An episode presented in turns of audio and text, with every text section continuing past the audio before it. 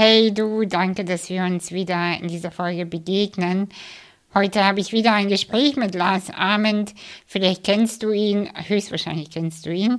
Ähm, vielleicht kennst du ihn auch schon aus meinem Podcast. Ich habe letztes Jahr schon mal ein Interview mit ihm gemacht und ähm, wir haben uns ja kennengelernt äh, durch äh, das Gespräch bei mir. Und dann war ich auch bei Lars im Podcast und so haben wir uns äh, quasi angefreundet. Also wir haben äh, ganz, äh, ja, schöne Begegnung gehabt und ich finde die Gespräche mit Lars ähm, so angenehm und natürlich und dachte, jetzt wo sein neues Buch Imagine rauskommt, kann ich nur empfehlen, die, der Link für die Bestellung ist auch in den Show Notes.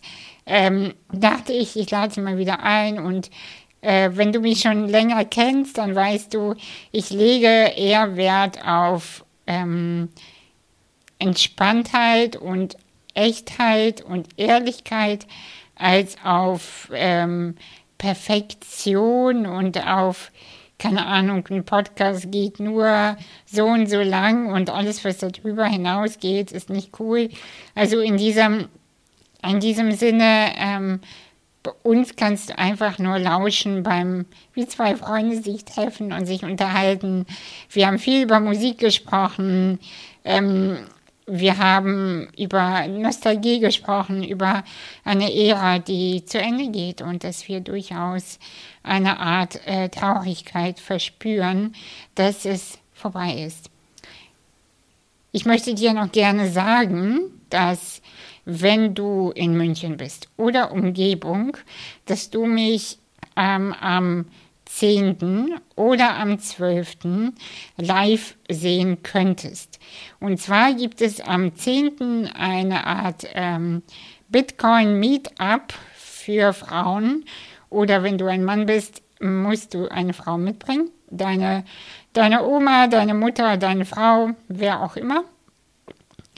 Oder am 12. da stehe ich auf einer Bühne auf der Messe Her Career äh, da ich habe nämlich ein Vorwort für ein ganz tolles Buch geschrieben und dieses Buch über weibliche Karrierewege stellen wir auf der Bühne vor und ich bin ein Teil davon. Ähm, ich würde dich bitten, mir einfach auf Social Media zu folgen, auf Instagram oder in meiner Tele Telegram-Gruppe werde ich das posten und wenn du dann möchtest und die Möglichkeit hast, freue ich mich, wenn wir uns sehen. Und ansonsten möchte ich dir noch die Show von Lars Ament beziehungsweise die Tour empfehlen. Äh, der geht nämlich bald mit seinem Buch auf Tour und er hat was ganz, ganz richtig Tolles vor. Er hat mir ein paar Sachen erzählt und ich bin auch da in Hamburg und ich freue mich, wenn wir uns alle sehen und für eine gute Zukunft einstehen und äh, uns bewegen und äh, unsere Herzen öffnen und uns wieder verbinden. Ich danke dir sehr für dein Sein und ich ähm, freue mich so sehr über eure Nachrichten, die ich bekomme nach den Podcast-Folgen, was sie mit euch machen, wo ihr steht, was es mit euch macht und ähm, eure Wünsche. Ich freue mich immer, wenn ihr mir schreibt, hey, erzähl doch mal zu diesem oder jenem Thema mehr oder äh, lad mal den und den Menschen ein. Also vielen Dank für alles. Und ich fühle mich richtig gut in meiner Community, in meinem Wirken und danke, dass ihr äh, an meiner Seite seid und mit mir geht. Also in diesem Sinne, bis nächste Woche und jetzt viel Spaß mit mir und Lars. bis dann, ciao.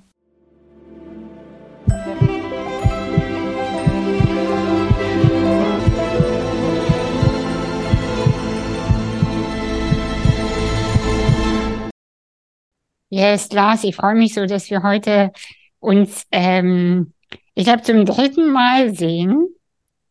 Hm. Ja, hören und hören sehen und und sehen. bald auch in live. Und ja, Und ich freue mich auch voll. Das fühlt sich gar nicht mehr so fremd an, sondern fast schon so, ja, ich treffe jetzt einen Freund, so als, ja, als würden wir uns schon lange kennen. Ja, Ja, das ist schön. Das ist, das ist wirklich schön. Ich versuche tatsächlich so durch die Welt wie zu meinst du? gehen, dass, ja, dass ich duze ja auch immer alle. Ich meine, klar, so bei Menschen, die ähnliche Dinge machen, ist es normal und ist es auch in Ordnung. Aber auch sonst, ich versuche einfach durch die Welt zu gehen und Menschen, die ich nicht kenne, nicht als Fremde zu betrachten, sondern einfach als, ja, Freunde, die ich noch nicht kenne, aber mhm. eben jetzt kennenlerne. Und deswegen freue ich mich total, dich wieder zu sehen. Und ich musste noch was sagen. Wir haben ja damals einen Podcast aufgenommen ja. für dein Buch. Bei mir in meinem Podcast auf einen Espresso. Und du wirst es nicht glauben, oder auch doch.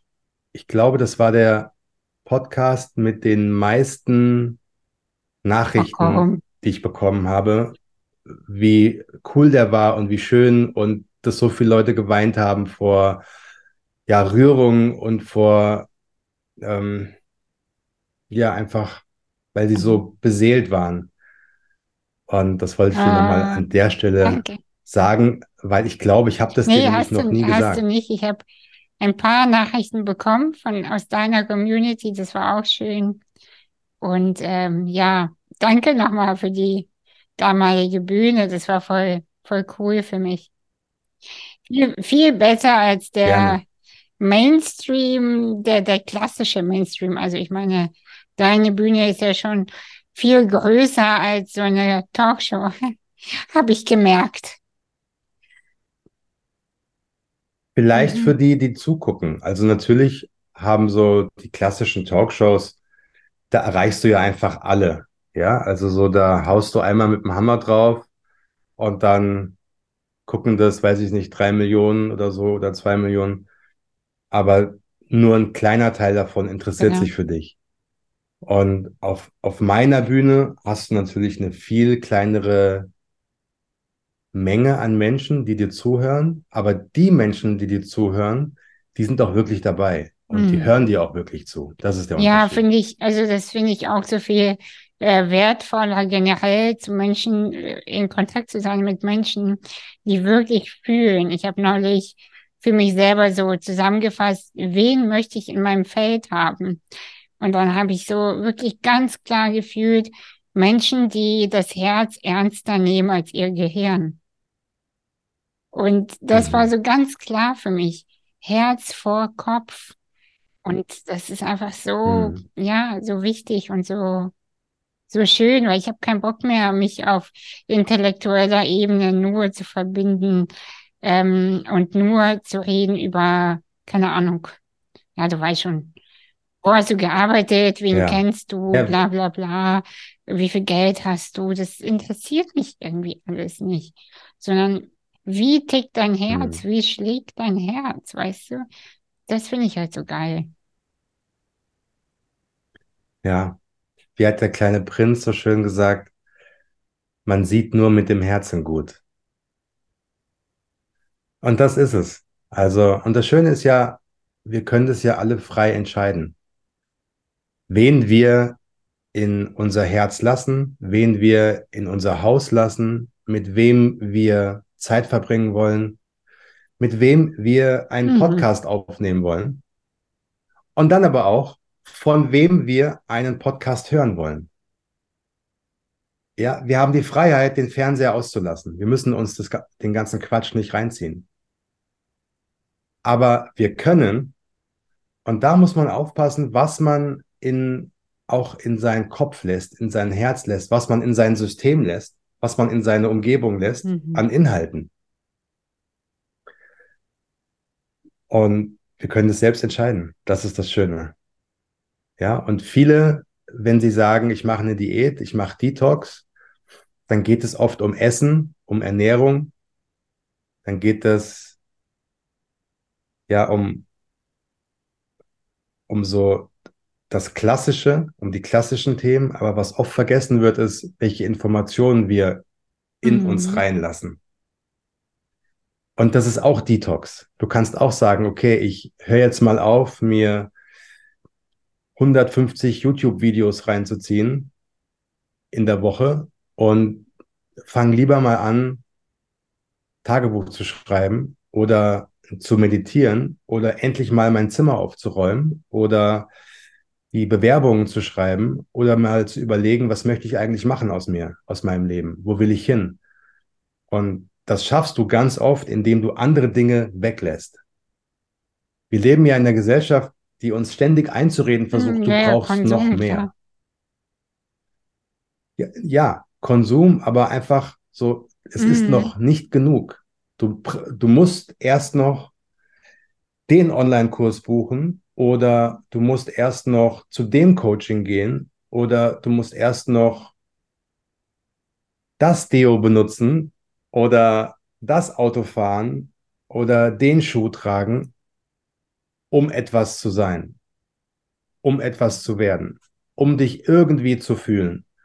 Und ich sage, du brauchst nicht noch mehr, du musst gucken, dass du noch mehr weglässt, um herauszufinden, wer du bist. Weil du musst erstmal Raum schaffen für mhm. freie ja, Gedanken. Ja, die Stille, die Stille auch, ne? Also so wirklich mal wenig konsumieren, sondern äh, also im Sinne von eher wirklich still sein, also wirklich. Und in, in so eine tiefe, äh, wie soll ich sagen, ich sag, ich habe dazu immer so ein Bild von innere, innere Welt einzutauchen, ja, so eine Stadt, innere Stadtplanung. Und wo fahre ich denn jetzt überhaupt hin innerlich? Weil auch innerlich gibt es so viele Ecken zu entdecken. Du kannst nach links fahren, dann siehst du was anderes, kannst du geradeaus fahren, dann siehst du wieder was anderes in dir selbst. Und das ist halt auch so, äh, ja. Was konsumierst du so an Input, wenn du da so sitzt und du brauchst zum Beispiel eine Idee? Also ich zum Beispiel mache das so, dass ich dann, ich gehe ja immer in so eine Deep, Deep Trance ähm, mit so einer Atemtechnik, äh, kombiniert mit elektronischer Musik und durch ähm, ja so eine verbundene Atem nennt sich das. Und dadurch äh, komme ich in so eine andere, ähm, äh, so eine Bewusstseinsebene. Würde ich dir übrigens auch mal empfehlen. Ich schenke dir, ger schenk dir mal, ich schenke dir, ich schenk dir gerne mal eine Session, wenn du möchtest. Ähm, und zwar, man legt sich hin auf den Rücken, ähm, Augen zu. Ich habe, ich erstelle immer, immer ein eigenes Musikset bin ein bisschen nämlich auch DJ, so wie du auch, aber anders. aber ich, ich bin ja im Herzen, will ich gerne DJen. Und äh, genau, ein Musikset, was äh, darauf aufbaut, äh, die Emotion zu begleiten. Und äh, dann wird der Mund geöffnet und im Kreis geatmet. Ja. Und das eine Stunde lang. Mhm. Hört sich komplett, ja, genau, hört sich sehr wow. schwer mhm. an. Ist es nicht, weil du ungefähr nach zehn Minuten quasi wie wegdriftest. Also du kommst in eine andere Bewusstseinsebene und tauchst in dein Unterbewusstsein ein. Das kannst du dir so wirklich vorstellen, als hättest du eine Atemmaske auf und du gehst tauchen.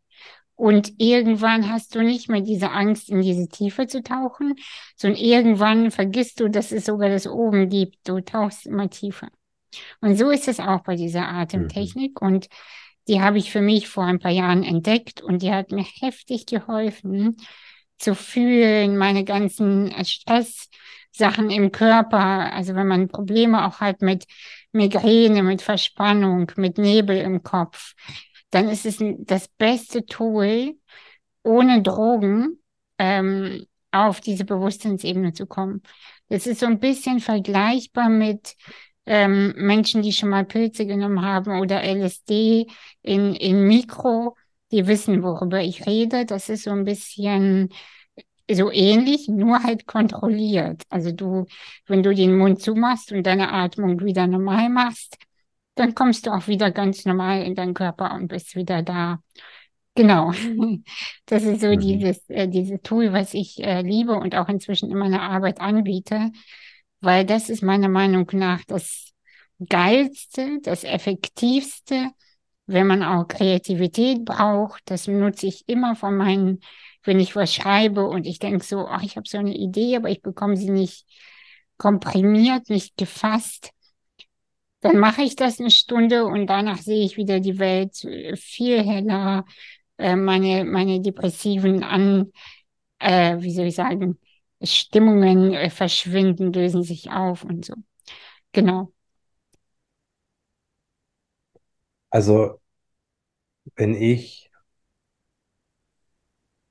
Kreativität suche oder wenn ich Input haben möchte, wenn ich mich berieseln lassen möchte, dann gehe ich meistens mhm. raus auf einen, auf einen langen Spaziergang und höre mhm. tatsächlich mhm. Podcasts.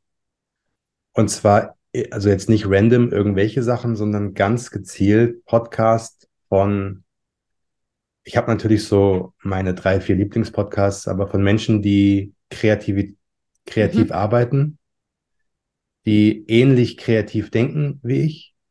Das sind dann natürlich oftmals Musiker oder Schriftsteller.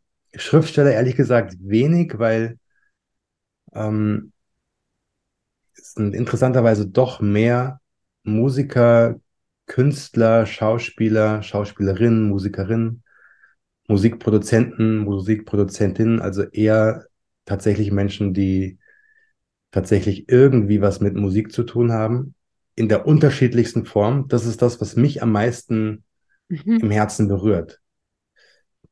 Und ähm, deswegen spielt ja auch mein neues Buch in einem Plattenladen, weil einfach Musik schon immer so ein großer Faktor mhm. in meinem Leben ist.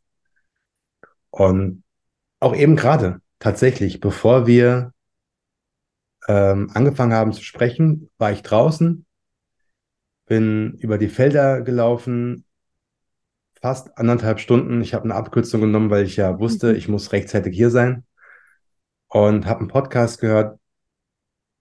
Super interessant. Und ich habe da so viel ja, rausgezogen von so einem Typen, der hat in den 90ern angefangen, für die Beastie Boys eine Website zu erstellen, als es noch kein, keine mhm. Websites gab. MySpace. Und nee, nee, nee, noch, noch, noch früher. Noch, noch viel früher. Also so, es gab eigentlich noch, also es gab schon das Internet, aber nicht so, wie wir das heute kennen. Es war zwar da, aber niemand mhm. war da. Und was eben auch ganz wenige wissen, die Beastie Boys waren eine der ersten Bands überhaupt, die mhm. eine Website hatten. Und äh, ja, dieser Typ hat, äh, hat es als Fan gemacht. Und der hat dann später äh, Yahoo Music gemacht, hat dann später äh, Apple Beats zusammen gemacht mit Dr. Dre und also ganz, ganz krasse unterschiedliche Dinge. Und aber alles, was er gemacht hat, hat er eigentlich als Musikfan gemacht. Mhm. Und er hat sich, hat sich immer gefragt, was, was kann ich tun, was mir Freude bringt als Musikfan. Ja, ja. Und, und obwohl er eigentlich ein ITler ist, also ein ähm, ja, Entrepreneur und jemand, der aus der Tech-Branche kommt, der 20 Jahre in San Francisco gearbeitet, logischerweise, wo die ganzen Facebook und Google und so sitzen in den 90ern und war beim Herzen immer ein Musiker, ein Punk, ein Punkrocker. Und das fand ich interessant, so eine ganz andere Perspektive auf Musik zu fühlen von einem Menschen, mit dem ich überhaupt nichts zu tun habe, aber die gleiche Liebe teile, nämlich die Liebe zur Musik. Und sowas inspiriert mhm. mich brutal. Also so Wahnsinn. Und genau solchen Menschen höre ich gerne zu. Und ich merke auch richtig, wie da in mir so ein Feuer aufkeimt. Und das mache ich. Schön. Ja, ja ich. Mhm. Es gibt einen ganz, es gibt einen ganz tollen Podcast, den möchte ich, ich glaube, der mhm, würde dir auch sehr gut gefallen. Das ist, das ist ein, äh, habe ich auch erst vor kurzem entdeckt. Und zwar mhm. von Nora Jones.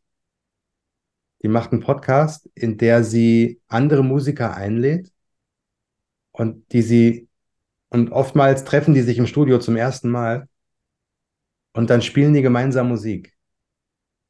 Also sie ist am Klavier und singt und der Gast, je nachdem, welches Instrument dieser Gast oder die Gästin spielt, ähm, mhm. jammen zusammen, reden dann gemeinsam über Musik, reden übers Leben. Und das ist so mhm. ein geiles Konzept. Kann ich jedem empfehlen. Also googelt mal Nora Jones Podcast und ja, ja cool. Richtig, richtig toll. Ja, ich, also ich höre ja auch gerne Ähm, Podcast ist nicht immer meins, weil ich nicht so gut zuhören kann tatsächlich. Ich bin eher visuell. Also ich finde es Mhm. geil, wenn ich jemanden sehe, dann kann ich auch drei Stunden Podcast hören. Aber ich muss den Menschen sehen. Das ist tatsächlich, obwohl ich selber mit Video gar nicht veröffentliche, ähm, aber ich, aber ich konsumiere so und äh, ich finde es ich find's zum Beispiel geil, Leuten zuzuhören, die ganz woanders arbeiten. Zum Beispiel so, was mich interessiert ist, wie hat Dior seine Marke aufgebaut? Sowas finde ich richtig geil. Wie bauen Menschen ihre Marken auf, die eigentlich ganz woanders, also die wussten gar nicht, wo die hinwollen und auf einmal legt sich dieser Weg vor ihre Füße und was passiert dann Mhm. währenddessen? Ich finde das geil.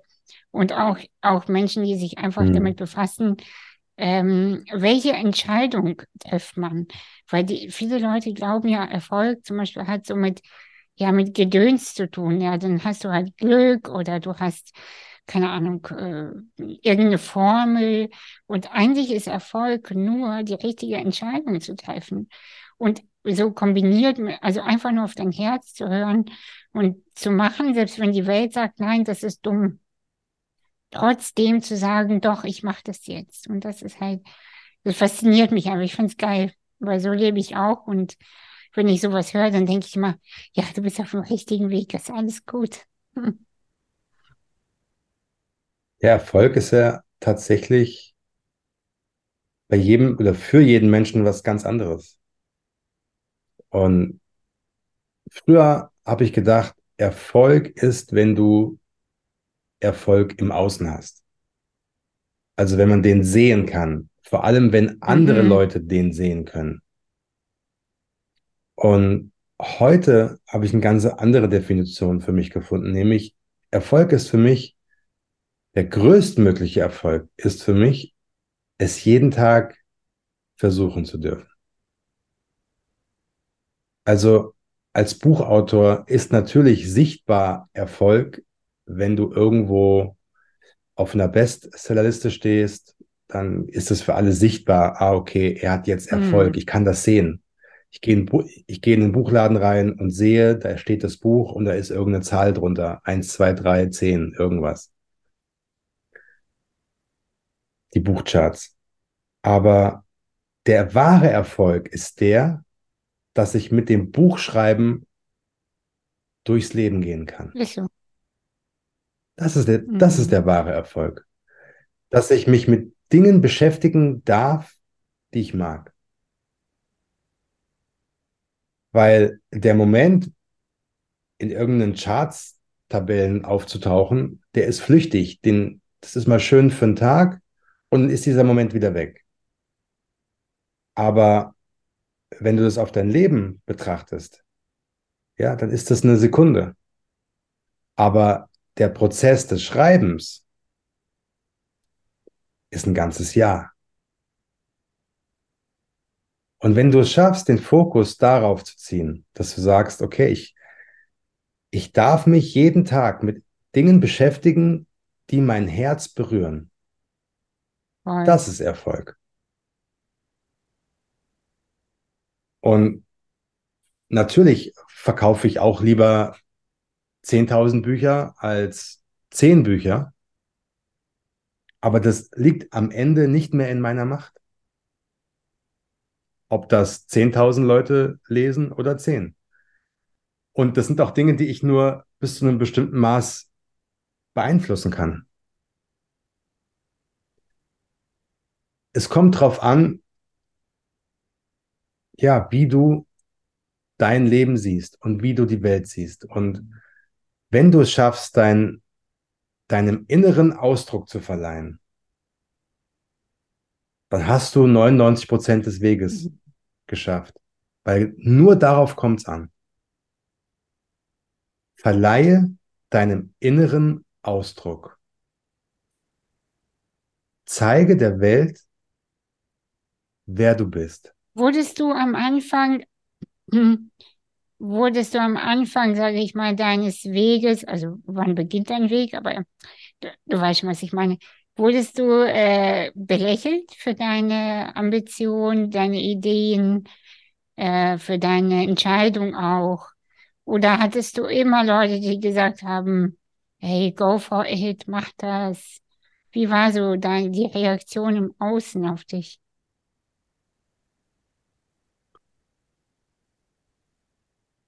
Also diese ganz krasse Ablehnung, dass Menschen wirklich zu mir gesagt haben, ich glaube nicht an dich, das schaffst du nicht. Das hatte ich in der Form nicht. Was aber auch daran lag, dass ich schon immer wusste, dass mein Weg ein anderer ist als der von meinen Mitschülern. Das wusste ich schon, als ich noch zur Schule gegangen bin als ich nämlich gefragt wurde von meinen Eltern, aber dann auch in der Schule, die Lehrer fragen ja auch mal, und Kinder oder Schüler, Schülerinnen, was habt ihr so vor nach dem Abi? Habt ihr euch schon beworben? Und so weiter. Wollt ihr studieren gehen, ins Ausland gehen? Und ich wusste das nie. Ich wusste nur, ich habe überhaupt keine Lust, nach der Schule diesen normalen mhm. Weg zu gehen. Also normal gibt es ja heute nicht mehr in der Form, jedenfalls nicht so, aber wir reden ja hier von 1995, 96, 97, also vor 20 Jahren oder 30 Jahren, ja. also auf jeden Fall schon lange her. ja, ich wusste, ich mache jetzt keine Ausbildung, ich, ich will auch nicht an die Uni, ich will jetzt das Leben entdecken und ich habe keine Ahnung, alles, was ich weiß, es muss was mit Musik zu tun mhm. haben. Und sag das mal deinen Eltern. Ja. Irgendwas mit Musik. Ja, das ist ja toll, lieber Lars, aber du hast zwar hier eine Plattensammlung, dir von deinem Taschengeld in den letzten Jahren ähm, in deinem Zimmer angesammelt. Du hast da auch zwei Plattenspieler stehen, aber was meinst du denn mit Musik? Du, du kannst doch gar kein Instrument spielen. Was willst, was willst du denn mit Musik machen? Ja, und meine Antwort war halt, ich habe keine Ahnung, mhm. aber ich mhm. werde es rausfinden. Und dann habe ich das Glück gehabt, dass mein Vater mich hat machen lassen. Der hat gesagt, okay, ähm, ich verstehe das, auch wenn ich, also ich in dem Fall mein Vater, ganz anders ist als ich. Er ist Lehrer, Beamter. Ja, sein höchster Wert war immer Sicherheit und mein höchster Wert war immer die Freiheit. Mhm. Und mein Vater hat ganz, ganz viele Jahre auch nicht verstanden, was ich tue. Der hat gesagt, Junge, nicht zu wissen, wie man in drei Monaten seine Miete zahlt. Nicht zu wissen, ob man ein neues Projekt kriegt. Nicht zu wissen, ob das Projekt, an dem man arbeitet, erfolgreich wird. Nicht zu wissen, ähm, ja, wie die Zukunft aussieht. Hätte ich dein Leben, ich könnte keine Nacht ruhig schlafen. Weißt du, was meine Antwort darauf immer war? Papa, du als Lehrer, du bist jeden Tag an den gleichen Ort gegangen. Du wusstest, in den nächsten Jahren werde ich jeden Tag, jedenfalls jeden Arbeitstag, morgens um sechs aufstehen und immer zur gleichen Uhrzeit am gleichen Ort sein und zur gleichen Uhrzeit nach Hause kommen und das für die nächsten mhm. 20 Jahre machen. 30 Jahre. Das ist für mich ein Albtraum. Hätte ich mhm. dieses Leben. Und da hat mein Vater dann irgendwann gecheckt, ah, okay, nur weil es für mich der richtige Weg ist, ist es noch lange nicht der richtige Weg für meinen Sohn. Und da hat er gesagt, okay, nach dem Abi, alles klar, du weißt nicht wohin. Und wenn du irgendwas mit Musik machen willst, dann schlage ich dir vor, geh doch an einen Ort, der voller Musik ist und wo du noch was übers Leben lernst. Und dann gab es eigentlich nur zwei Orte, entweder New York oder London. New York war zu weit weg, London und sehr teuer. London war auch sehr teuer, aber nicht so weit weg. Also habe ich meine Koffer gepackt, bin nach London und habe mir dann da einfach für zwei Jahre äh, versucht, ein, ein Leben aufzubauen. Habe mich dann beworben in Plattenläden. Ich bin in jeden mhm. Plattenladen reingelaufen, den ich gefunden habe in London. Habe gesagt, hey, hier ist Lars aus Deutschland. Habt ihr einen Job für mich? Hatte natürlich keiner einen Job für mich, weil die Leute, die in Plattenläden gearbeitet haben, ja auch aus einem guten Grund da sind, nämlich nicht wegen des Geldes, sondern weil sie lieben, was sie tun. Und in einem Plattenladen wirst du auch nicht reich. Das heißt, es gab keine Jobs, aber ja, nach einer Woche Suche und 50 Plattenläden, die alle gesagt haben, nein, ja, hat ein Plattenladen gesagt, okay, alles klar, du kannst hier anfangen. Und dann war ich ein Jahr, anderthalb Jahre bei Tower Records am Piccadilly Circus mitten in London und habe kein Geld verdient, fünf Pfund die Stunde.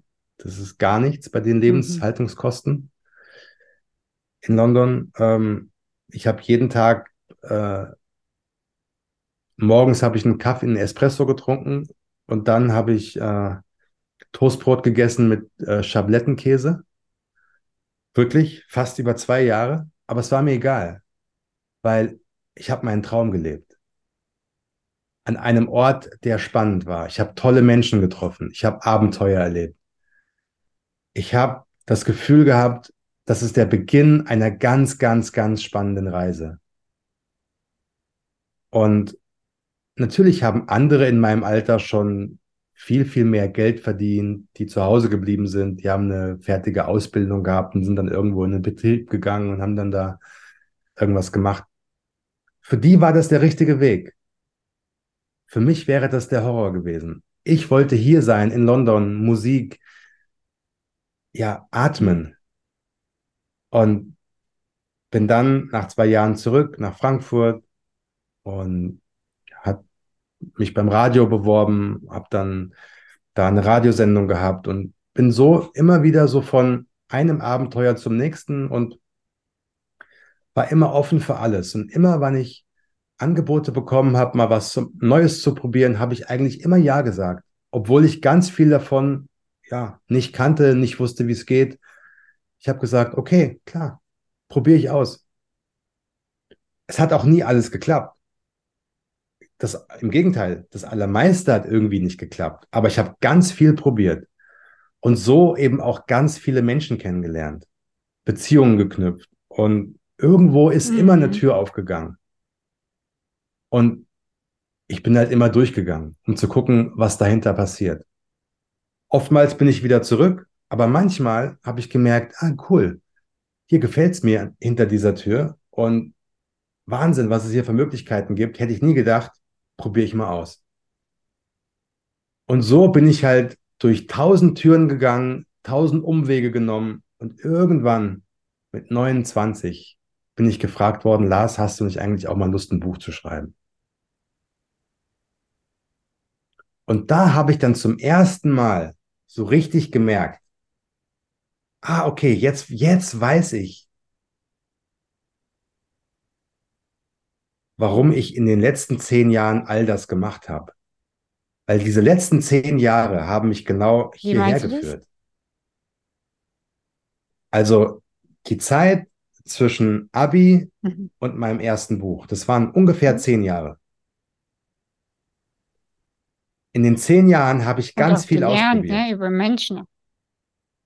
Genau. Ich war, ich war in London, habe da in einem Plattenladen gearbeitet. Ich war in Frankfurt, habe Praktikum gemacht bei einem Radiosender, habe da fünf Jahre bei einer Radio, beim Radiosender gearbeitet, habe das Musikbusiness kennengelernt, auf einer unterschiedlichen Weise. Habe eine eigene Sendung gehabt, viele Interviews geführt mit Musiker, Musikerinnen.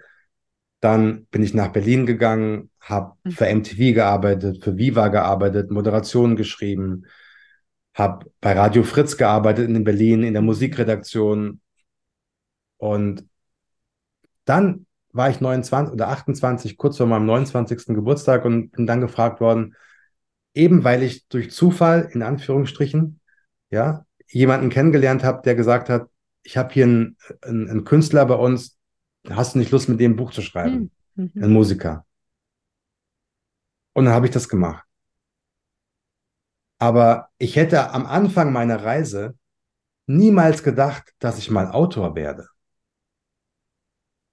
Das heißt, die Reise mhm. mit all den Unsicherheiten, mit all den Umwegen, mit all den auch Absagen und Niederlagen und Erkenntnissen war notwendig, dass ich dann irgendwann mal durch diese eine Tür gegangen bin, die mich zu diesem einen Menschen geführt haben, der mich hm, gefragt stimmt, hat, hast du nicht Lust, ein Buch zu schreiben?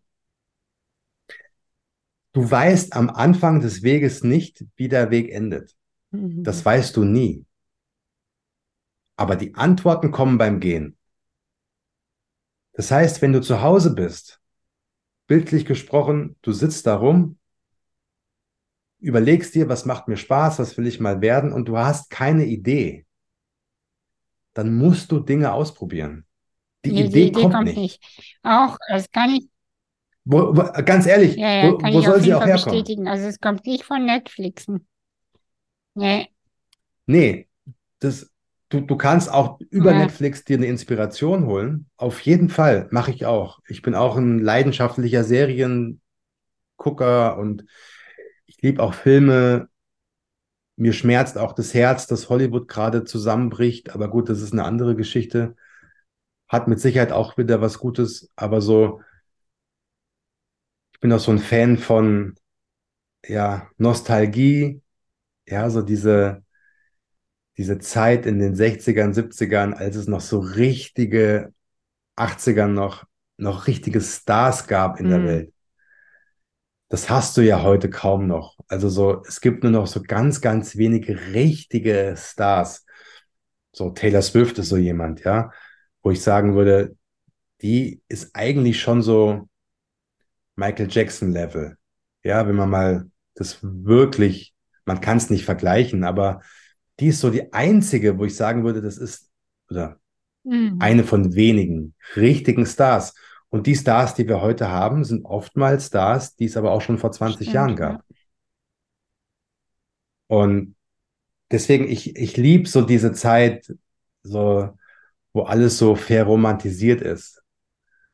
Ja, also wo Schauspieler, Musiker. Naja, und ähm, auch wo, wo, wo, weißt du, wo, wo alles noch so und so, so auch irgendwie Bestand hatte. Also jetzt reden wir so ein bisschen wie alte Leute, aber es ist so, ne? Ich meine, wo du auch den. Also ich bin ja, alt. ich meine, ich, ich bin jünger als du, ja, aber, aber so viel jünger auch nicht. Und ich, ähm, ich glaube, du hast auf jeden Fall noch ein bisschen, du hast jetzt fast zehn Jahre Vorsprung, aber trotzdem, ich sage dir ganz ehrlich, ich habe auch diese Nostalgie in mir von Sachen, weißt du, so wo man nicht immer abgelenkt wurde von dem piependen Handy nebenbei, wo, wo du nicht gescrollt hast, um Nachrichten, also es war so ein bisschen, alles so ein bisschen äh, Tamtam mit Bestand. Hm. Ich weiß genau, was du meinst. Und wo also, du auch Menschen beim Wachstum ja. zusehen konntest. Also so eine Taylor Swift konnte man ja noch sehen, wie sie groß geworden ist man ist ja mit ihr zusammengewachsen, aber die, äh, die Influencer und so heute, also ich höre mich jetzt wirklich an wie eine alte Oma, Mensch, aber das, ich check's aber nicht. Ich, ich, es ist nicht meins, ich, ich will das nicht, ich kann das nicht. Aber weißt du, was das Schöne ist?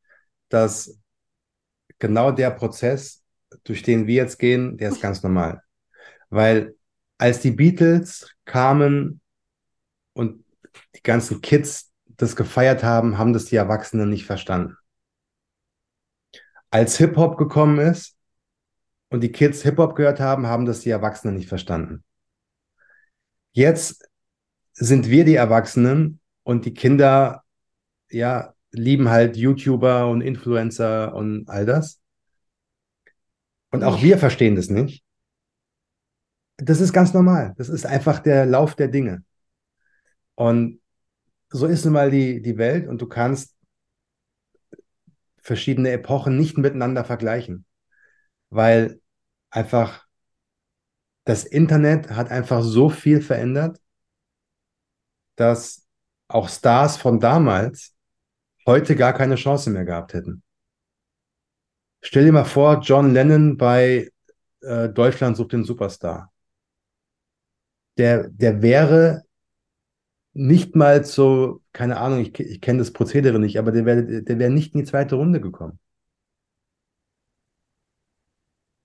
Und das sagen ja auch alle Musikexperten, die da sitzen. Die sagen das ja auch. Große Bands, die werden da, ja, die wären nicht weitergekommen.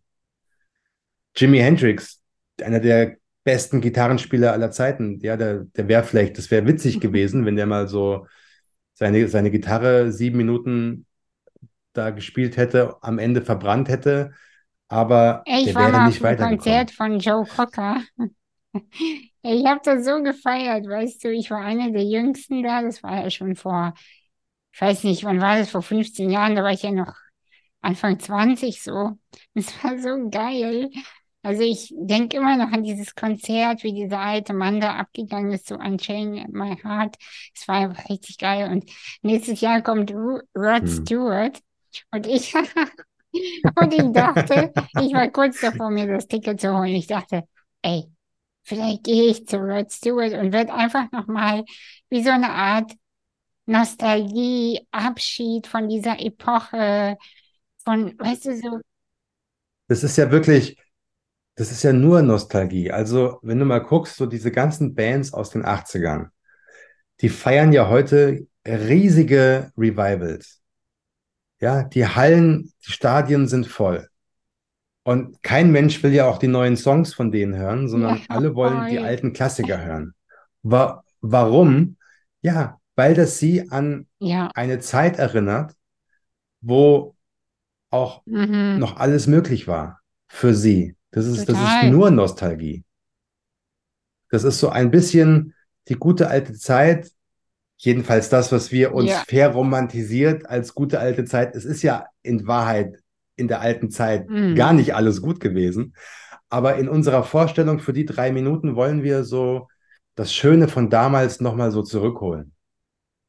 Den ersten Kuss, der Urlaub damals auf, keine Ahnung, Mallorca, wo wir das Erlebnis gehabt haben und dann holen wir uns das Lied dazu zurück, was wir damals gehört haben und so weiter.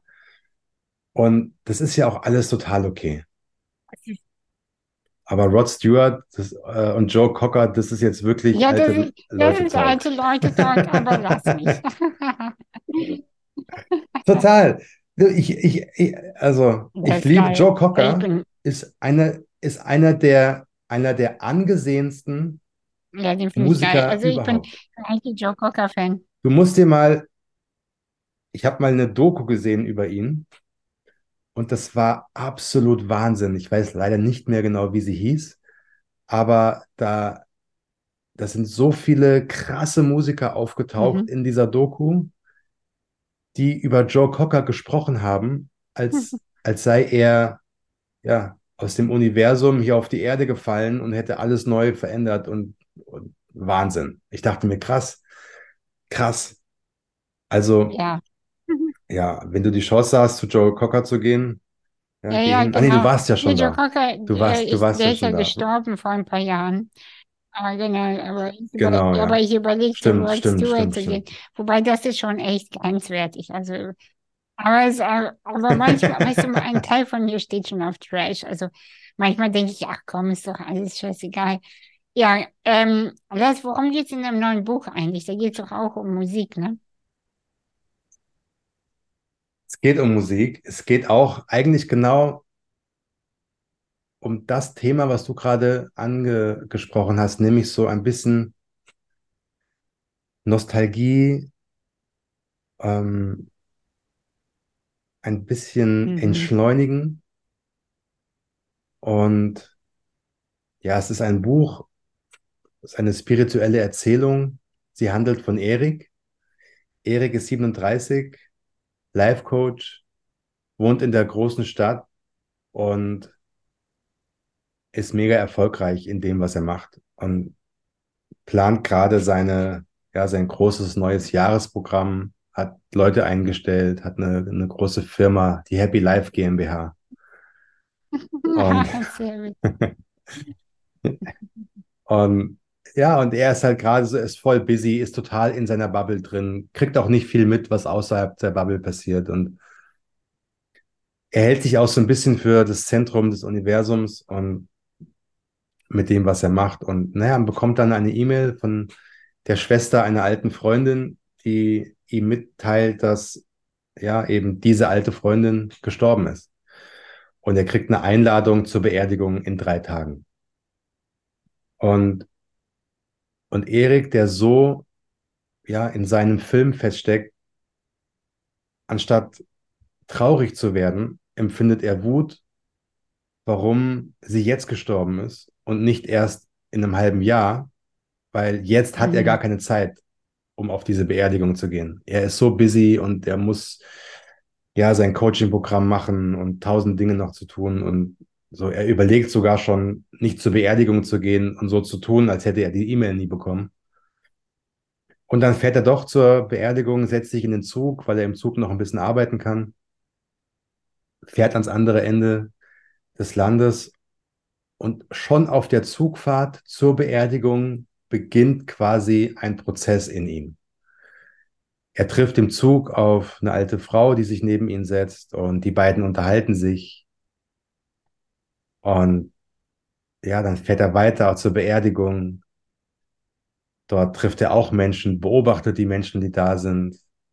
Dann hat er eine besondere Erfahrung auf dieser Beerdigung und tausend Fragen tauchen auf. Und er will eigentlich gar nicht da sein. Er will direkt wieder zurück in die große Stadt, wo alles schön laut ist, wo man sich nicht mit seinem Inneren auseinandersetzen muss, weil es so schön laut ist. Und ja, dann sitzt er im Zug zurück und dann kommt ein großer Schneesturm und der Zug kann nicht weiterfahren. Und naja, ich kürze es ein bisschen ab. Er landet dann irgendwann in einem Dorf und es gibt kein Handyempfang. Fast niemand ist da. Der einzige Laden, der noch auf wo noch Licht brennt, auf diesem Marktplatz, das ist kurz vor Weihnachten ist eben dieser Plattenladen mitten im Nirgendwo. Und er geht rein und ja, dort trifft Erik einen alten Mann, den Besitzer des Plattenladens. Und Erik will eigentlich nur irgendwie gucken, dass er sich von irgendwem ein Auto leiden kann oder dass irgendwer ihn zu einem Flughafen fährt. Aber das passiert alles nicht, denn ja, er landet in diesem Plattenladen, der alte Mann hat kein Auto und dann fangen sie an, sich zu unterhalten, als Erik irgendwann checkt, er kommt hier nicht mehr weg. Und dann hören sie den ganzen Abend, die ganze Nacht Musik. Und über diese Entschleunigung, über die Gewissheit, ja, ich bin jetzt hier und komme nicht weg und jetzt höre ich diese Musik und diese Musik fungiert wie eine Zeitreise für Erik.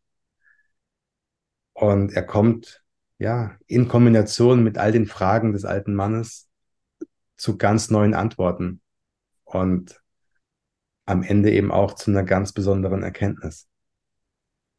Sieht sehr, sehr schön an. Ja. Und vor allem hört sich das auch nach einem neuen, ähm, also wie soll ich sagen, Konzept an. Also du schreibst ja sonst eher Sachbücher, Ratgeber und diesmal ist es ein, ein Roman, oder? Ja, es ist ein Roman und ich habe mich schon immer gefragt, ob ich das kann. Weil es sagen ja immer so, ja, schreib doch mal einen Roman, äh. schreib doch mal einen Roman. Und ich, und ich habe immer gesagt, ah nee, das ist nicht hm. meine Sparte. Ich bin Habe ich noch nie probiert. Und was an der Geschichte so besonders ist, war, dass ich schon seit vielen Jahren dieses Bild im Kopf hatte von diesem alten Mann im Plattenladen. Aber das war's. Ich wusste nicht, was der da soll. Ich wusste nicht, wie der dahin kam. Ich kannte die Geschichte dazu nicht. Aber dieses Bild war immer da. Der alte Mann oder ein alter Mann im Plattenladen.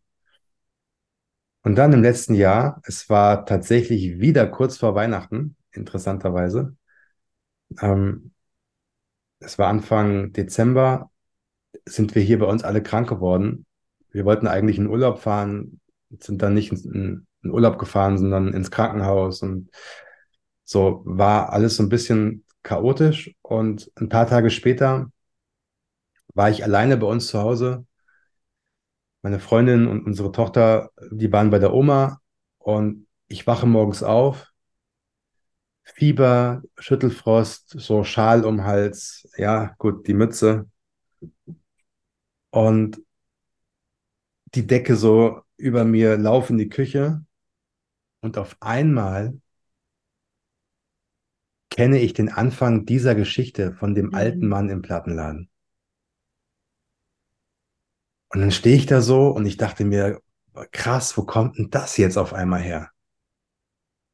Und dann habe ich mich hingesetzt, ich habe den Laptop aufgeklappt und habe einfach angefangen, die Bilder, die ich auf einmal mhm. gesehen habe, aufzuschreiben. Und das war deswegen so besonders für mich, weil ich so nie gearbeitet habe. Ich habe zwölf Bücher schon geschrieben in den letzten 13 Jahren und die habe ich alle so geschrieben, dass ich immer tausend Aufzeichnungen hatte, Notizen, Bücher, die da rumlagen, ähm, ja einfach schon sehr viel Material, das ich dann quasi zu diesem Buch zusammengepuzzelt mhm. habe. Und jetzt zum ersten Mal gar nichts. Einfach nur ja, eine leere Seite und diese Bilder im Kopf. Und dann habe ich eben meine Augen geschlossen, habe die Bilder gesehen mhm. und habe das dann aufgeschrieben. Und dann habe ich dann so nach zwei Tagen gemerkt, Wahnsinn, ich glaube, ich schreibe gerade ein neues Buch habe meine Freundin angerufen und habe gesagt, du, ich glaube, ich schreibe ein neues Buch.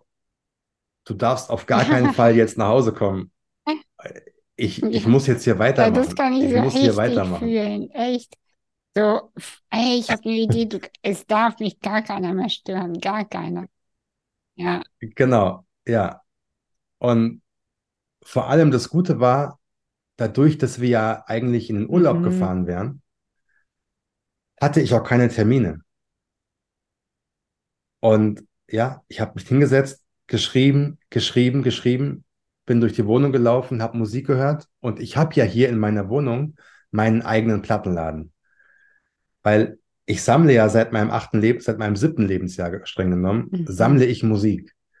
Das heißt, ich bin umgeben von Tausenden von Schallplatten.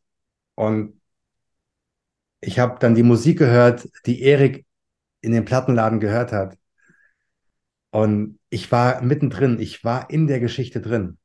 Ich glaube, hätte man eine Kamera aufgestellt und mich beim Schreiben gefilmt, ich, das, das hätte mhm. total lustig ausgesehen wahrscheinlich. Und ja, und dann so nach drei Wochen, zweieinhalb Wochen, drei Wochen, war tatsächlich das Grundgerüst mhm. des Buches fertig. Weil ich einfach ja, ich, es war ja alles da. Die Geschichte ist auf einmal ist mir erschienen und ich habe sie aufgeschrieben. Und ich bin mir sicher, dass dadurch, dass ich so im Flow war, also sagen es, sagen es mir anders. Ich habe mal vor vielen, vielen Jahren das Glück haben dürfen, Paulo mhm. Coelho zu treffen. Paulo hat ja ein Vorwort geschrieben damals zu unserem Rock Your Life Buch und da habe ich ihn dann auch getroffen und da habe ich ihn auch gefragt, wie war das denn eigentlich beim Alchemist damals bei dir? Hat so ein bisschen erzählt. Und dann hat er gesagt, ja, also er hat dann nicht das Gefühl gehabt damals, dass er dieses Buch geschrieben hat, sondern er war in so einem besonderen mhm. Flow-Zustand, dass seine Antenne so scharf war, auf Empfang geschaltet, dass er sich so verbunden gefühlt hat zum Universum, dass er einfach geschrieben hat, aber die Geschichte kam von wo auch immer. Und ganz viele Musiker erzählen ähnliche Dinge, die irgendwo sind im Studio und sie spielen ein bisschen auf der Gitarre und auf einmal spielen sie aus dem Nichts eine Melodie und sie können nicht mhm. erklären, mhm. wo das herkam. Neil Donald Walsh hat ein ganzes Buch darüber geschrieben, Gespräche mit Gott, der auch sagt, nicht er hat dieses Buch geschrieben, sondern es floss durch ihn durch. bei meinem ersten Buch auch so, also bei, bei dem Krisenbuch. Mhm. Ich habe es runtergetippt und Ja. dachte so, Und ich habe keine Ahnung, was hier steht. Mhm. Ja, genau, absolut. Und so ähnlich habe ich mich gefühlt. Ich habe so das Gefühl gehabt, diese Geschichte wollte jetzt aus mir raus. Die musste jetzt raus. Und ja, nach diesen drei Wochen war ja so der erste Entwurf fertig und ich war fix und fertig. Ich war fix und alle. Ich war total erschöpft. Aber ja, hoch glücklich, weil ich wusste, ey, krass, ich habe ein neues Buch geschrieben. Mhm. Und dann ging es dann natürlich noch an die Feinarbeit und an beim zweiten Mal durchlesen habe ich natürlich auch gemerkt, okay, das ist an vielen Stellen muss ich noch extrem viel nachbessern und so und auch noch ein bisschen nachrecherchieren. Aber am Ende des Tages, ja, in drei Wochen. Und das hatte ich noch nie, wirklich noch nie. Und deswegen, ich bin so wahnsinnig, ja, gespannt auf die Reaktionen. Ich liebe dieses Buch so sehr, weil es so, ich glaube, bei all den Büchern, die ich geschrieben habe, am nächsten drankommt zu dem, wie ich mich Mhm, sehe, Das habe ich auch das Gefühl. also als Mhm. Autor. Ja, ja, das, so, Also, du, also nicht falsch verstehen, nicht, dass die anderen Bücher nicht ich bin, im Gegenteil. Ja, also wenn man Why Not liest oder It's All Good oder Where's the Love, da steht ja quasi Mhm. mein ganzes Leben drin. Ich bin ja so offen und wenn man diese Bücher genau liest, dann und auch zwischen den Zeilen liest, erfährt man ja so viel über mich als Mensch. Jetzt bei Imagine, dadurch, dass es ein Roman ist und, oder eine spirituelle Erzählung, aber Musik so krass im Vordergrund steht. Weil es gibt ja zu dem Buch auch eine Playlist, die kann man sich anhören auf Spotify. Äh, die heißt Soundtrack, äh, der Soundtrack deines Lebens. Also Imagine, der Soundtrack deines Lebens. Und dann bekommst du dort Songs, die alle in dem Mhm. Buch vorkommen und die alle auch inhaltlich eine Bedeutung Mhm. haben in der Geschichte. Das heißt, du kannst das Buch lesen und am Anfang auf der ersten Seite gibt es einen QR-Code, da kannst du dein Handy dran halten und dann kommst du automatisch Mhm. zu dieser Spotify-Liste. Du kannst sofort anfangen, Musik zu hören. Das heißt, du kannst das Buch lesen und Erik hört irgendwann diesen Song. Zum Beispiel, der erste Song ist von Ellie Goulding und heißt Your Song. Der wird auf der Beerdigung gespielt. Und dann gibt es eine Geschichte zu diesem Song. Warum dieser Song? Was hat Mhm. das mit Erik zu tun? Und dann halt kannst du auf Pause äh, oder kannst das Buch weglegen und kannst das Lied hören, genauso wie Erik. Und nach diesem Lied kannst du in der Geschichte weiterlesen. Und du hast aber genau wie Erik Mhm. diesen Song gerade gehört. Also diese Kombination aus einer Geschichte und Musik ist, glaube ich, das, was mir persönlich am, am ehesten Mhm. entspricht. Und auch, weil einfach meine Leidenschaft ist so, ist ich, also Musik ist so viel mehr als einfach nur Musik für mich. Musik ist wirklich und du hast da ja auch so verschiedene Komponente zusammengebracht. Weißt du, so dieses Musik hören, bei sich sein, das ist ein ganz anderes Fühlen als nur lesen und dann wieder weiterzulesen, diesen inneren Film weiterlaufen zu lassen und das dann Mhm. und, untermalen mit Musik, das ist halt einfach, Musik hat einfach so eine Kraft. Es, Musik ist so besonders. Du kannst, stell dir mal vor, du guckst einen Horrorfilm und tauscht die Voll. Musik aus. Du legst irgendwie Mickey Mouse drunter, siehst aber die Bilder des Horrorfilms und du fühlst dich überhaupt nicht mehr ängstlich, du musst lachen. Das heißt, die Musik bestimmt das Gefühl eines Filmes. Mhm. Du kannst zehn Menschen in einen Raum packen, die alle eine andere Sprache sprechen. Einen Menschen aus Afrika, einen aus Asien, einen aus Russland, einen aus, weiß ich nicht, Südamerika, einen aus Deutschland, einen aus Schweden, völlig egal. Die können sich nicht unterhalten, weil niemand ja, weil, weil alle andere Sprachen sprechen. Aber dann lässt du einen Song laufen mhm. von Beethoven oder von Taylor Swift. Und auch wenn, oder du lässt einen alten, eine alte persische Volks, ein, ein altes persisches Volkslied laufen, wo du nicht mhm. verstehst. Ein Lied aus, aus Afrika, wo du die Sprache nicht verstehst. Aber was du verstehst, ist das Gefühl, Voll. was transportiert wird. Und das verstehen alle Menschen gleich. Mhm. Die Emotionen. Und ich glaube, dass Musik der stärkste Träger von Emotionen ist. Und am Ende glaube ich auch, dass Musik die Sprache des Universums ist. Die universelle Sprache des Universums. Ich habe äh, mal ein Gespräch mit einem Kumpel gehabt, der auch sehr gerne Musik hört und sehr viel Ahnung hat.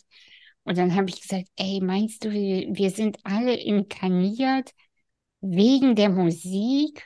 Weil eine Seele kann ja so an sich nicht fühlen und nicht hören, so weißt du, aber durch den Körper erst können wir diese Erfahrung ja machen.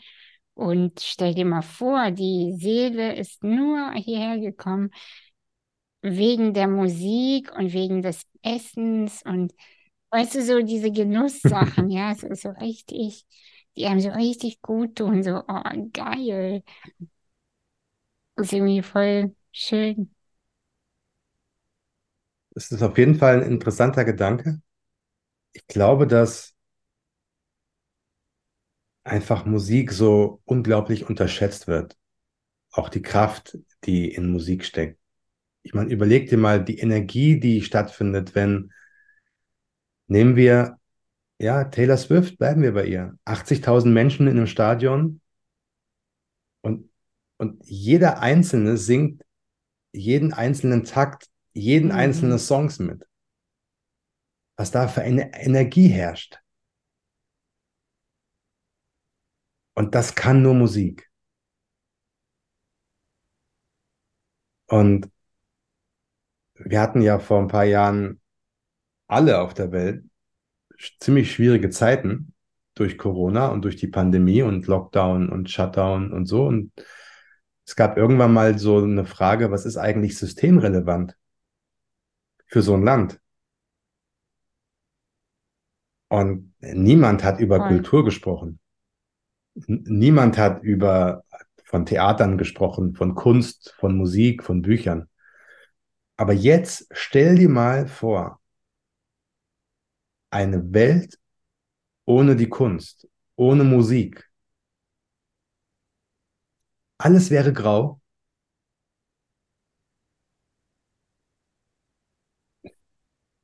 Es gäbe überhaupt keine Freude mehr. Und oftmals ist Musik, ist die Kunst das einzige, was die Menschen noch zusammenhält. Poesie, Literatur. Wenn die Welt im Außen zusammenbricht, ein Buch kann mhm. dir das mhm. Leben retten. Ein, ein Lied kann dich so pushen, so motivieren, durchzuhalten wie nichts anderes.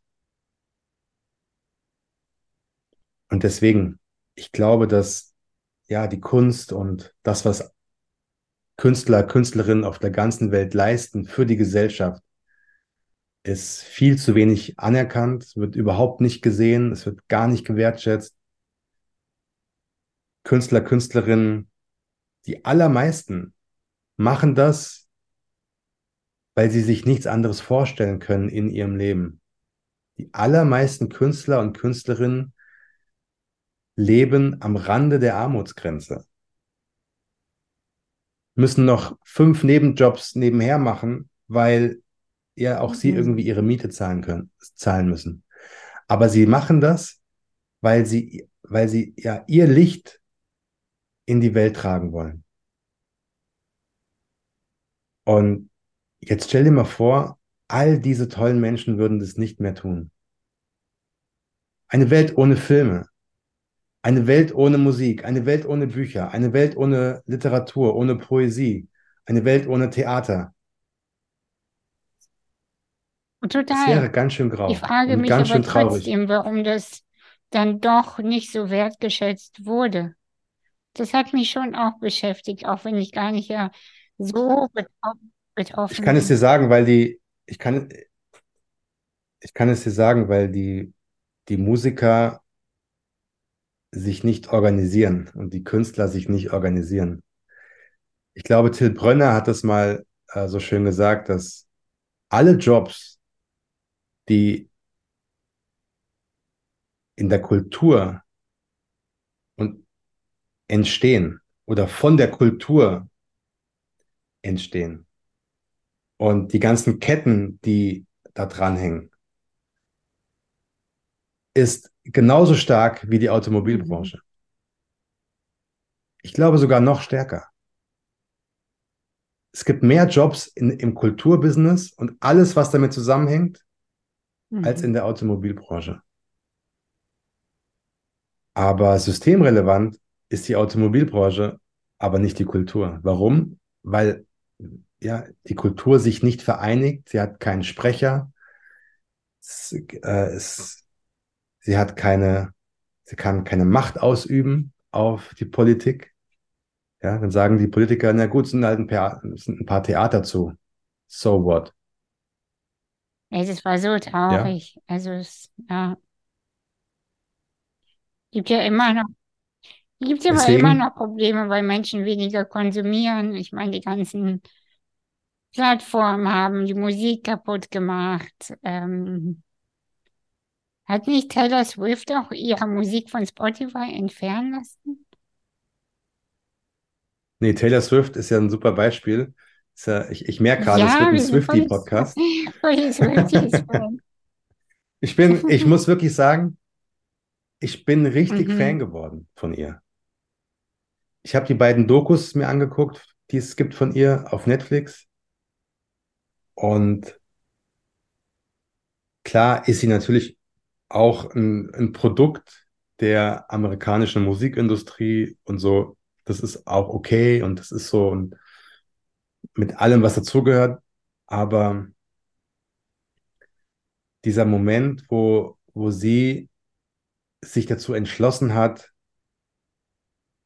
aufzustehen und gegen den politischen Mainstream in Amerika etwas mhm. zu sagen. Da ging es darum, ich glaube in Texas, ging es darum, dass ähm, ein Gesetz verabschiedet werden sollte, was äh, den Frauen weniger Rechte zuspricht. Ich glaube, in meiner Erinnerung, da ging es um Abtreibung. Ich bin mir nicht mehr ganz sicher. Mhm. Und da, und da hat Taylor Swift gesagt, ich muss hier was sagen. Da gab es eine Wahl und, und alle konnten, konnten zur Wahl gehen. Es war quasi eine Volksabstimmung. Und sie hat gemeint, ich muss meinen Einfluss nutzen, um die Menschen ja wach zu rütteln, dass wir hier unsere Stimme erheben müssen. Und das war letztlich eine, eine Stimme gegen Trump. Mhm. Also sie hat sich gegen Trump mhm. gestellt. Und all ihre Berater haben zu ihr gesagt, mach das nicht, das schadet deiner Karriere. Mach das nicht. Und sie hat gesagt, ich muss es machen. Sonst kann ich nicht mehr in den Spiegel sehen. Und das war der Moment, wo ich so gemerkt habe, okay, das ist wirklich jemand, das ist ein Vorbild. Und in, ab dem Zeitpunkt war ich Fan. ja, und das fand ich cool, weil Du musst Voll. zu deinen Werten stehen. weil wenn du es nicht machst, ja, wie willst du dir abends in den Spiegel gucken? Mhm. Und ja, und bei ihr war das so, sie hatte ja, äh, also eine, ihre Musikrechte sind verkauft worden. Es ist in, läuft in Amerika ein bisschen anders als bei uns. Ähm, du kannst ja in Amerika quasi dein ganzes Leben verkaufen, künstlerisch. Mhm. Ja, das ist bei uns in Deutschland nicht so möglich. Ähm, und aber in, in Amerika geht das und, und da lagen ihre ganzen, also ihr Musikkatalog lag bei einer Firma und diese Firma ist verkauft worden von ihrem Erz, an ihren mhm. Erzfeind. Und der hat ihr dann verboten, diese Songs zu Ach, verwenden, obwohl es ja, ihre, ihre eigenen ja, ja, Songs waren. Und dann hat sie echt einen meisterhaften Boss-Move gemacht, wo ich echt sage, Wahnsinn. Sie hat quasi all ihre Alben neu aufgenommen, komplett neu, und hat einfach nur in Klammern geschrieben, Taylors Version. Also Taylors mhm. äh, Version. Und sie hat zu ihren Fans gesagt, bitte hört nur noch diese Version. Bitte kauft nur noch diese Version. Und sie hat ihre Geschichte öffentlich gemacht und alle ihre Fans waren auf ihrer Seite. Das heißt, sie hat aus einem scheinbar ja fast schon ähm, karrierebeendenden mhm. Ding etwas Neues kreiert, das ihre Karriere bis ins Universum geboostet hat. Und das fand ich, das fand ich super, super interessant und spannend zu beobachten. Und da ziehe ich wirklich meine Mütze, meine gelbe. Ähm, eine richtig tolle Frau. Ja, und sie hat halt einfach sich nicht in so ein Opferdasein begeben und da ist da geblieben, sondern ja. so, sondern sie hat halt auch überlegt, so wie wir das kurz in unserem Vorgespräch auch hatten, ich habe dir erzählt, was meine Krise dieses Jahr war, erzähle ich ja auch in meinem Podcast demnächst, mache ich eine eigene Folge dazu. Ähm, und da hast du auch gesagt, ja, was, überleg mal, was ist jetzt der nächste Schritt? Einfach nur, was ist jetzt genau. der nächste Schritt? Und das hat sie halt auch gemacht. So, ey, der verbietet mir meine ja, Songs weil die, die Dinge sind. Hey, was ist jetzt der nächste genau. Schritt? Ja, genau. die Dinge sind, wie sie sind. Und du kannst jetzt sagen, okay, ich finde es nicht toll und ich beklage mich jetzt darüber. Das kannst du machen. Ist dein gutes Recht, aber an der Situation ändert sich nichts. Du wirst auch, wenn du jetzt ein halbes Jahr weinst und ja. die Welt ungerecht findest, ja, deine Songs wirst du in einem halben Jahr immer noch mhm. nicht spielen dürfen. Also, die Situation ist jetzt, wie sie ist. Weine einen Tag, habe schlechte Laune einen Tag. Mir geht es ja auch in meinem Leben auch nicht anders. Und ich meine, bei Taylor war es ja wirklich eine Exzens, wie sagt man, existenzielle Frage. Also viel, viel krasser. Und sie hat einen Weg gefunden, kreativ. Genauso findest du auch einen Weg, mhm. wenn du kreativ bist. Genauso werde ich bei meiner nächsten Krise, die kommen wird, 100 Prozent auch wieder einen Weg finden, kreativ aus ihr herauszugehen. Ich sage nicht, dass es, ich nee, sage nicht, dass es einfach ist. Überhaupt nicht. Absolut gar nicht. Es ist mit sehr viel Schmerz, sehr viel Aufopferung, sehr viel Schlaflosigkeit, sehr viel Kämpfen, sehr viel Mut aus sich rausholen. Und, und noch hm. viel mehr hat das zu tun aber es ist notwendig. Das, was mich noch interessieren würde, wie es dir da so geht, kennt, äh, hast du nach jedem Buch, was du abgibst, immer wieder diese leise Angst in dir, jetzt ist es vorbei, jetzt fällt mir nichts mehr ein. Du, das hatte ich ja schon, und ich habe das ja auch laut gesagt, wofür ich ja immer so ein bisschen ausgelacht werde. Ich habe ja nach mhm. Where is the Love gesagt, okay, jetzt ist für mich die mhm. Trilogie abgeschlossen. Ich habe das ja auch immer so gesagt, ich sehe diese drei Bücher als zusammenhängendes Paket. Why not? It's All Good, Where is the Love? Rock Your Life passt da auch noch so rein, aber das ist eher so ein Sonderbuch. Und ich habe gesagt, ich habe eigentlich jetzt zu diesen Themen alles gesagt. Ich habe das Gefühl, ich habe jetzt das gesagt, was ich sagen wollte. Und das war es jetzt erstmal. Und dann bin ich ein halbes Jahr später eben krank mit Schüttelfrost, Fieber, Schal im Hals an einem Dienstagmorgen aufgewacht und habe auf einmal angefangen zu schreiben und nach drei Wochen habe ich ein Buch geschrieben. Das war mhm. überhaupt nicht geplant. Ich glaube, dass ich heute weiß, vielleicht mehr denn je, zumindest mehr als noch vor einem Jahr oder vor zwei, als ich immer mal wieder gesagt habe, ja, ich, ich glaube, ich höre bald auf mit dem Schreiben. Ich habe ja in der Zwischenzeit auch andere Dinge ausprobiert. Ich habe mal eine App gemacht, ein Jahr lang, den Magic Monday Club, was eine extrem interessante Erfahrung war. Aber ich habe gemerkt, das, das ist nicht das, was ich wirklich mhm. machen will. Mhm. Es raubt mir zu viel Zeit, zu viel Energie für das, wofür mhm. ich wirklich brenne. Und in der Zeit, in der ich etwas anderes ausprobiert habe, was sehr viel Kraft und Aufmerksamkeit und auch Geld und so, ja, verbrannt hat, habe ich gemerkt, ah, okay, wenn du mal ein Jahr lang etwas anderes machst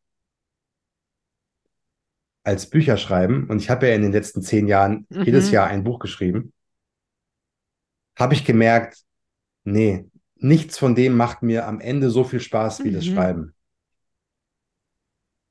Das ist jetzt eine wertvolle Erkenntnis ge ja, geworden für mich, dass ja früher, als ich gefragt worden bin, ja, was machst du eigentlich?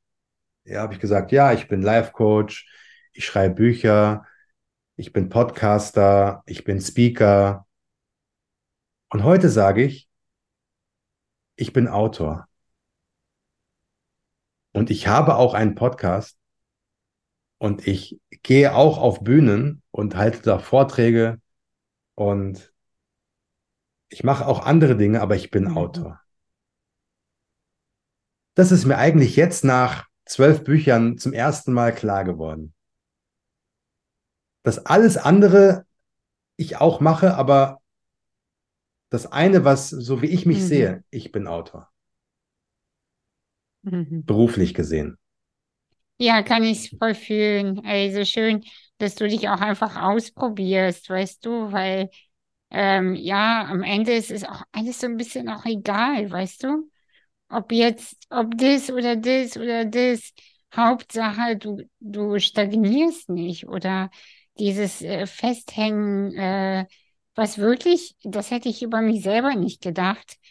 Ähm, und das, da war ich über mich verwundert und dachte so, ah ja, guck mal, das ist äh, interessant.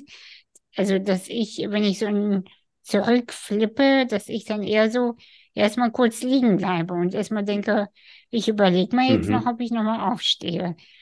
Das fand ich über mich selber interessant, weil ich irgendwie dachte, ich wäre ein bisschen schneller ja. wieder auf den Beinen. Ja, ich habe hab für mich entschieden irgendwann, und es ist noch gar nicht so lange her, dass ich Dinge machen möchte, die mhm. mich interessieren, die, die mich begeistern. Und das sind unter Umständen nicht immer die besten Geschäftsentscheidungen. Also geschäftlich gesehen, businessmäßig gesehen, wäre es viel kluger gewesen, diese App weiterzumachen. Den Magic Monday Club weiterzuführen, auszubauen, Leute anzustellen, den größer zu machen. Aber ich habe gemerkt, diese Seite ist, ist für mich nicht so stark wie die kreative, künstlerische Seite. Ich möchte einfach im Herzen, im Her ich bin im Herzen ein Künstler ich bin im Herzen kein Geschäftsmann. Und ich möchte keine ich möchte mich nicht des Geldes wegen gegen die Kunst, gegen die Kreativität entscheiden. Und ich will, und ich bin Autor, ich möchte meine Geschichten erzählen. Mhm. Und alles, was mir Zeit und Energie raubt, in denen ich das nicht mache oder in der ich das nicht machen kann, ja, habe ich dann falsche Entscheidungen getroffen. Die wiederum mich zu einer guten Erkenntnis geführt haben, was ja. aus den falschen Entscheidungen dann wiederum Total. gute Entscheidungen gemacht hat. Voll, weißt du, weil ganz kurz nur gespoilert, äh, aus meinem, äh, aus diesem, äh, was ich jetzt erlebt habe, mit dem zurückgeworfen sein, habe ich gemerkt, was ich will. Ich will eine eigene Community haben. Und ich will eigentlich weg von Social Media, ich will auf eine eigene Plattform. Also das, was du gemerkt hast, willst du nicht, habe ich für mich gemerkt, eigentlich will ich mit meiner eigenen Community mit 100 Leuten einfach abhängen. Ich will mit denen teilen, mhm. ich will mit denen Musik hören, ich will mit denen atmen, ich will mit denen durch ihre Themen gehen, ich will mit meinen Leuten chillen. Das ist das, was mhm. ich so ganz klar merke.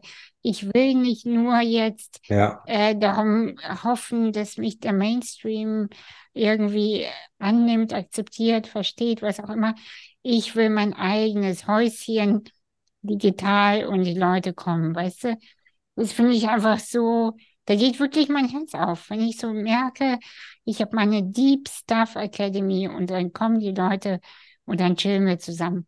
Das ist das, was, das, ist das, was ja, ich möchte. Total. Total. Und du wirst lachen, aber der Mainstream kann mit mir auch nichts anfangen. Ja, warum eigentlich? Ich, das Keine Ahnung. Nicht. Aber, aber das ist nicht meine Aufgabe, um das herauszufinden. Ich gebe dir ein Beispiel. Ich war eingeladen ich war schon mal ein paar Mal äh, in so Mainstream-Sendungen wie ja. Sat1 Frühstücksfernsehen. Da war ich damals mit, äh, mit dem Film, dem bescheuerten Herz. Und klar, ich meine, mhm. Kinofilm ist so Mainstream, Mainstream. Da bist du dann eingeladen, okay. Musst du auch nicht viel erklären. Aber bei meinen Büchern war das so, zum Beispiel ähm, beim letzten Buch, aber jetzt auch bei Imagine, dann wollten die so, ja, sag doch mal die fünf, die fünf Punkte, wie man, wie man äh, ja die Erfüllung bekommt oder wie wird man glücklich und so. Habe ich gesagt, das ist unseriös. Sowas gibt's nicht. Ich könnte dir jetzt fünf Punkte aufschreiben, aber das ist sowas von lebensfremd und ja. bin ich nicht. Und dann hätte ich mich entscheiden müssen, entweder ich fake jetzt diese fünf Punkte und sage, okay, in diesem Buch gibt es diese fünf Punkte und wenn man das irgendwie, äh, wenn man sich nach denen richtet, ja, dann ist die Chance groß, dass du eingeladen wird, wirst, weil die lieben halt so ganz ja, plakative Dinge. Und ich, und ich sage, bin ich aber nicht. Brauche ich nicht. Mache ich nicht. Und das ist der Unterschied. Und wenn du halt versuchst, dich mhm. anzubiedern an den Mainstream, dann machst du dich erstens lächerlich, zweitens unglaubwürdig und drittens die Energie, die übertragen wird, ist eine völlig, völlig falsche. Weißt du, wenn die jetzt gesagt hätten, nur als Beispiel, die jetzt gesagt hätten, ey Lars, wir haben dein Buch gelesen, finden wir mega, würden dich gerne einladen, lass uns doch mal über die Magie von Musik reden. Hätte ich gesagt, Jackpot mache ich. Super. Ich glaube, dass es viel interessanter ist, als den Leuten irgendwie so fünf ja, Punkte vorzugaukeln, die, die, von denen eh alle wissen, dass das nicht ja, funktioniert. Ja, vor allem meine fünf Punkte sind doch anders als deine fünf Punkte. Genau, genau. Aber es ist nicht meine Aufgabe, das denen zu erklären. Ich sage dann lieber, ich komme nicht. Und dann erreiche ich dann meinetwegen eine Million Menschen nicht, aber dann ist das in Ordnung. Es ist in Ordnung. Es ist nicht meine Aufgabe. Meine Aufgabe ist es, ein tolles mhm. Buch zu schreiben. Und dann mit den Menschen darüber zu reden, die dafür bereit sind, die offen sind, die mhm. echtes Interesse haben. Und ich bin nicht dafür zuständig, irgendwelche Platzhalter zu füllen. Und mit der Energie mache ich das, was ich mache. Und Punkt. Punkt. Ja. Ah, Punkt. Ja, krass, ey. Also das, ich habe viel gelernt auf jeden Fall über den Mainstream. Krass, hätte ich selber nicht gedacht. Ja, irgendwie darüber könnte man eigentlich mal auch äh, was schreiben. Ja. Na Freust du dich auf deine Tour? Ich freue mich total, weil auch das etwas ist, was ich in der Form Mhm. noch nie gemacht habe. Das ist jetzt so ein bisschen mein persönlicher Voll. Rockstar-Moment. Ja, ich gehe auf Tour, so wie Bands. Das, das ist das, was ich meine mit dieser Nostalgie. Ja, früher, du, du hast so deine Band, du bist in so einem alten VW-Bus und fährst so durchs Land und spielst überall deine, deine Konzerte. Und jetzt mache ich es ähnlich. Ich habe zwei, drei Leute mit dabei. Wir haben auch so einen kleinen Bus, so einen, äh, so einen Sechssitzer. Und mit dem fahren wir von, von Stadt zu Stadt. Und dann, ähm, ja, gehe ich auf die Bühne und habe Musik mit dabei, habe meine Geschichten mit dabei. Wir werden gemeinsam tanzen, wer will. Wir werden gemeinsam lachen, wir werden weinen, wir werden meditieren ähm, oder auch nicht. Es kommt ganz drauf an, wie die Leute Lust drauf haben. Und es wird auf jeden Fall was ganz Besonderes. Also ich bin total aufgeregt, positiv aufgeregt. Ich kann es kaum erwarten. Ich will morgen schon losgehen, am liebsten. Und ja, es ist, ein, ist eine schöne Runde. Wir fangen an am 18.10. in Wien und dann geht es weiter nach München am 19. Neu-Isenburg, Stuttgart, Hannover, Hamburg, Erfurt, Magdeburg, Leipzig, Berlin, Dresden, Düsseldorf. Wir sind fast einen Monat unterwegs, mit. Pausen natürlich. Und ähm, Mhm. ich freue mich total.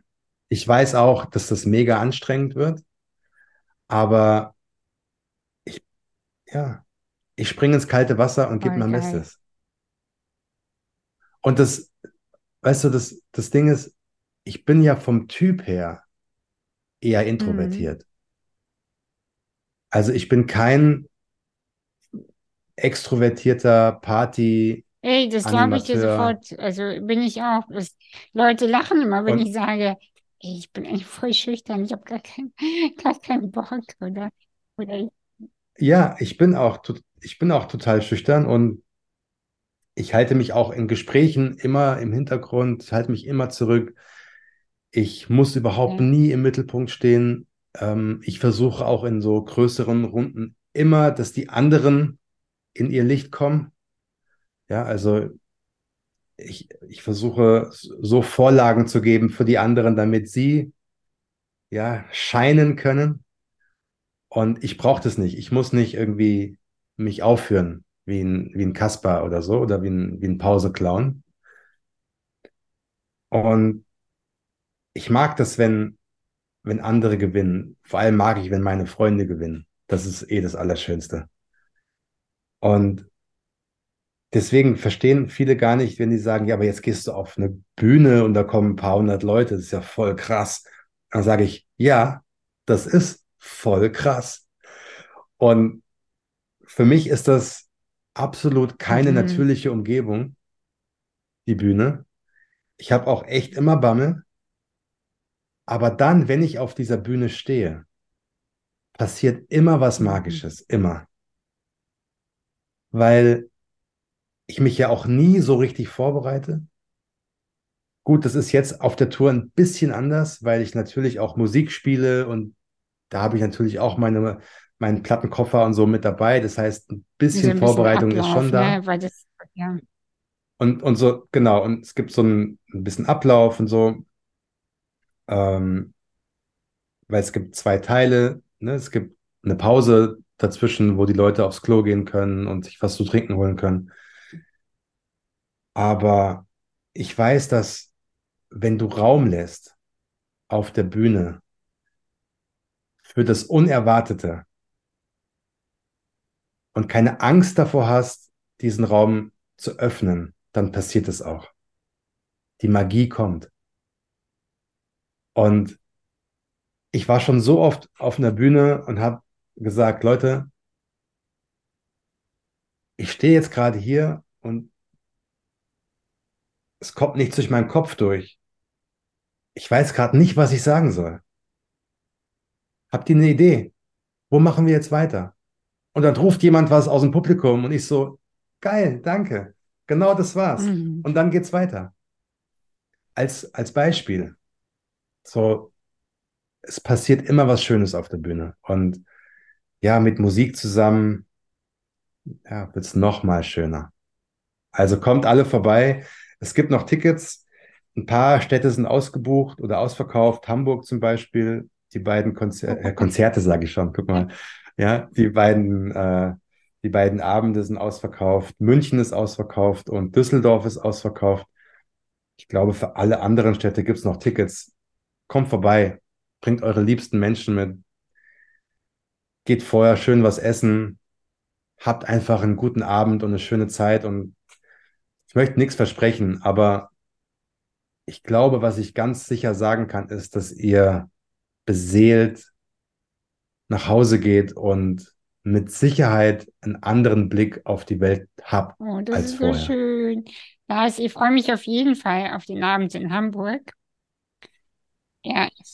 Dankeschön. Du bist, okay. du, ich weiß ja, du kommst und du bist, äh, ich komm, du bist ich mein komm, Ehrengast aber natürlich. wahrscheinlich sitze ich dann ganz hinten, weil ich bin ja schüchtern. Und, und ich äh, freue mich, dich zu sehen, auf jeden Fall in Aktion. Und ähm, ja, voll cool. Das, ich Vielen danke Dank. dir sehr, sehr für das Gespräch und deine Arbeit wie immer. Immer wieder schön und ähm, danke für dein, für dein Sein und deine Zuversicht, die du weitergibst und so. Danke dir dass ja, ich dich heute mal wieder sehen durfte. Das war richtig, Danke. richtig schön.